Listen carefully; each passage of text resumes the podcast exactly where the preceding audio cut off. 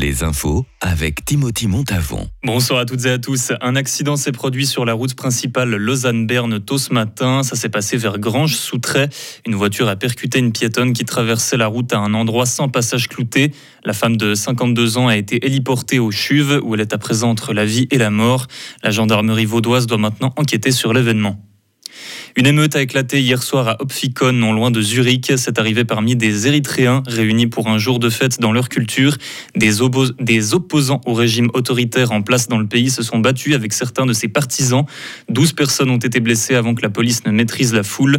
Ça ne s'est pas seulement produit en Suisse, en Norvège et en Israël. Des émeutes similaires ont, elles, ont aussi éclaté entre Érythréens. Le Premier ministre israélien a annoncé vouloir expulser un millier d'émeutiers hors du territoire. L'intelligence artificielle pourrait être utile à la justice en Suisse. C'est l'avis de plusieurs juges de notre pays qui pensent qu'elle aurait du potentiel pour rechercher des précédents dans les archives ou pour rédiger automatiquement des procès-verbaux. Mais avant cela, il faudrait pouvoir garantir la transparence des algorithmes qui dirigent le fonctionnement d'une IA. Et ce n'est pas encore le cas pour l'instant. L'amiante, ce produit cancérigène présent dans près de 3 bâtiments sur 4 en Suisse, pose encore problème aujourd'hui. Ça fait maintenant plus de 30 ans qu'il a été interdit, mais beaucoup d'ouvriers peuvent y être exposés sur des chantiers de démolition, par exemple. Le désamiantage peine à progresser pour deux raisons. Numéro 1, ça coûte cher. Et numéro 2, ça se trouve partout dans les constructions du siècle dernier, dans les murs, la colle à carrelage et bien d'autres endroits. Un expert suisse affirme que le pic des décès liés à l'amiante n'a pas encore été atteint.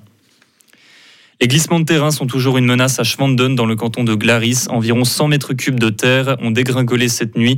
Dans la même zone, 38 bâtiments ont déjà été ravagés dans un écoulement mardi de cette semaine. Les autorités ont mis en place des abris d'urgence pour mettre les citoyens à l'abri de la catastrophe. Le pire risque malheureusement de venir. 60 000 tonnes de gravats risquent encore de s'écrouler. La situation peut évoluer très rapidement et est encore très dangereuse.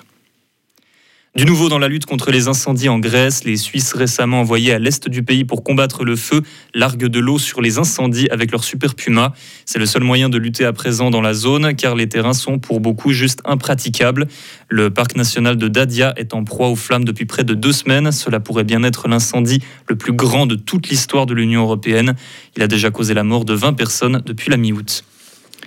Et pour finir en France, les Restos du Cœur sont en difficulté financière. Ils ont dû réduire le nombre de personnes qu'ils allaient pouvoir aider cet hiver. De nos jours, le nombre de personnes qui n'a plus le droit ni d'avoir faim ni d'avoir froid est en forte hausse et à cause de l'inflation, les aider revient de plus en plus cher. Le président de l'association dit que si rien ne change, il pourrait devoir fermer d'ici trois ans. Il appelle les autorités françaises à lancer un plan d'urgence pour l'aide alimentaire dans le pays. Retrouvez toute l'info sur frappe et frappe.ch. La météo avec Frappe, votre média numérique régional.